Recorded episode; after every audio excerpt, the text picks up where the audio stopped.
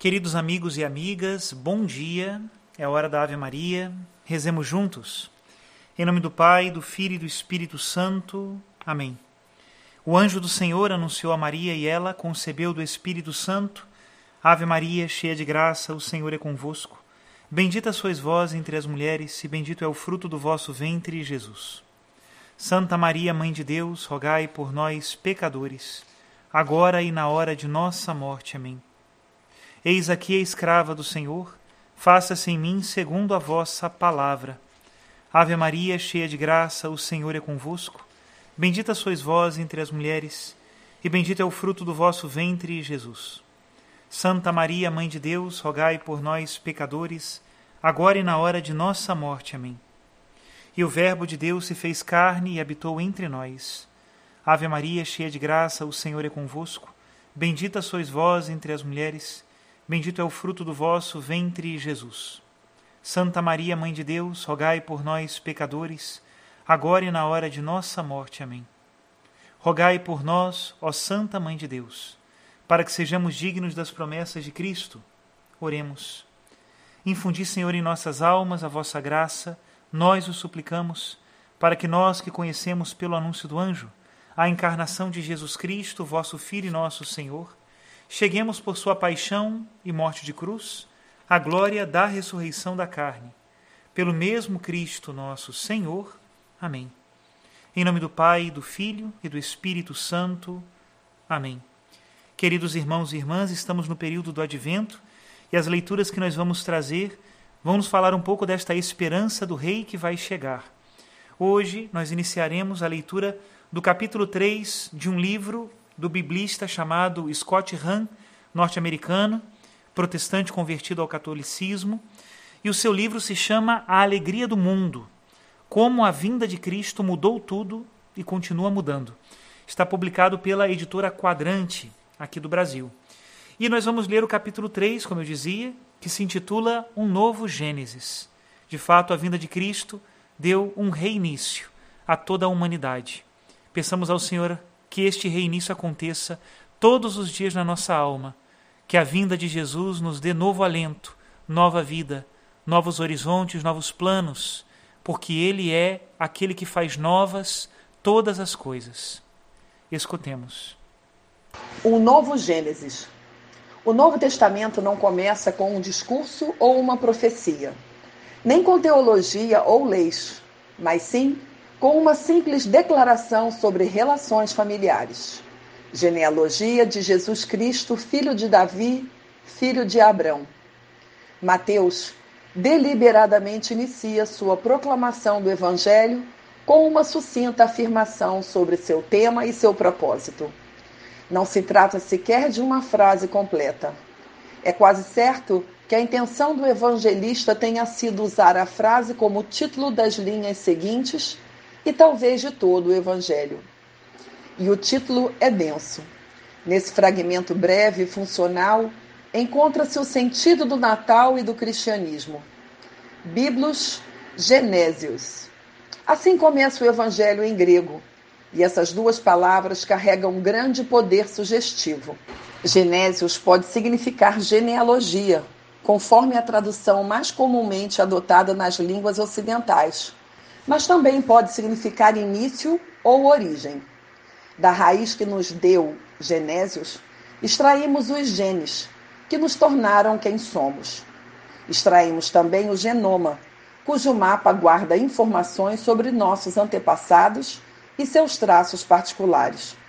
A partir dessa mesma raiz, falamos das gerações que traçam a história de nossa família. Os primeiros leitores de São Mateus não sabiam nada sobre o campo da genética, mas o título usado pelo evangelista lhes dizia ainda mais do que diz a nós.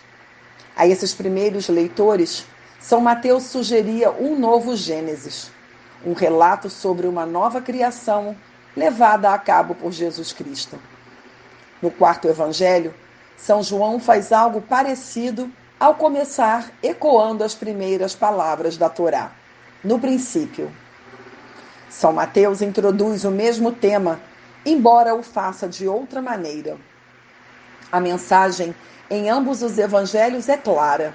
Com a chegada de Jesus, Deus inaugura um novo princípio, uma nova criação, uma nova Torá e um novo testamento. E a forma desse novo Gênesis é familiar. Mateus reconstrói a história da salvação não com base em batalhas e conquistas épicas, e certamente não com base em ideias com alto poder de influência, mas sim com base na família. Ele nomeia o tão aguardado ungido de Israel, o Cristo. O identifica primeiramente como um filho, descendente de uma família em particular. Jesus é, portanto, definido por suas relações de parentesco com Davi, com Abraão e, em última análise, com Deus. Para os leitores modernos das genealogias do Evangelho, pode ser abundantemente tediosa. Costuma ser um pouco sofrido quando elas aparecem nas leituras da missa e o padre se esforça para percorrer a longa lista de nomes, pouco comuns e difíceis de pronunciar. Que a igreja tenha começado seu livro sagrado com algo tão enfadonho parece um mistério insondável. Será que foi um desafio intencional? Será que Mateus está nos desafiando a atravessar esse verdadeiro purgatório, esse pântano formado por nomes ancestrais, antes que cheguemos a desfrutar da glória do Natal? A resposta é não, absolutamente. Mateus começa seu evangelho com o material mais instigante, atrativo e relevante que tinha à mão. Ele compôs sua narrativa de maneira que ela agradasse aos judeus. Os judeus, por sua vez, formavam um só povo, com os mesmos antepassados. Traçavam suas origens até Abraão, por meio de seu filho Isaque e de seu neto Jacó, também conhecido como Israel. E ali determinavam seu lugar numa das doze tribos descendentes dos filhos de Jacó. A maioria das tribos havia se dispersado ou perdido, mas membros da tribo de Judá voltaram repetidas vezes à terra prometida por Deus a Abrão. A noção de ancestralidade comum promovia também o compartilhamento de um patrimônio, de uma terra natal, de direitos hereditários, de uma história e de um destino. E a história do povo judeu é fundamental para compreender o seu destino. Israel havia sido escravizado e submetido à conquista, ao exílio, à dispersão e à profanação. Deus, no entanto, sempre resgatava o seu povo. Essa foi a história que os judeus guardaram na memória. E mesmo depois de muitos séculos de dificuldade, o povo de Israel sabia que essa história lhe pertencia. Não era algo estranho a eles, algo vindo de fora. Eles próprios foram protagonistas da história e aguardavam ansiosamente por uma solução para as suas aflições. Cada nome na genealogia de Mateus sugeria um episódio dramático, ou vários na história de Israel. E essa era uma história que os judeus conheciam bem. Logo na primeira linha, Mateus situa Jesus na linhagem dos homens mais ilustres da nação. Como filho de Davi e filho de Abrão, ele era herdeiro do trono real, herdeiro do rei de Israel. Mas quem era Davi? E quem era Abraão? Abraão foi o patriarca de Israel. Por volta de dois mil anos antes de Cristo, Deus o chamou para que abandonasse sua terra natal, a Mesopotâmia para que abandonasse, portanto, a idolatria e se tornasse pai de uma nação que se destacaria por sua adoração ao único e verdadeiro Deus. Deus prometeu abençoar Abraão e seus descendentes. Farei nascer de ti nações, e terás reis por descendentes. Faço aliança contigo e com tua posteridade, uma aliança eterna, de geração em geração para que eu seja o teu Deus e o Deus de tua posteridade. Essa aliança marcava Israel como povo único no mundo. Somente Israel podia afirmar ter sido adotado dessa maneira pelo Senhor de todo o universo. Somente Israel podia reivindicar ter um parentesco com ele.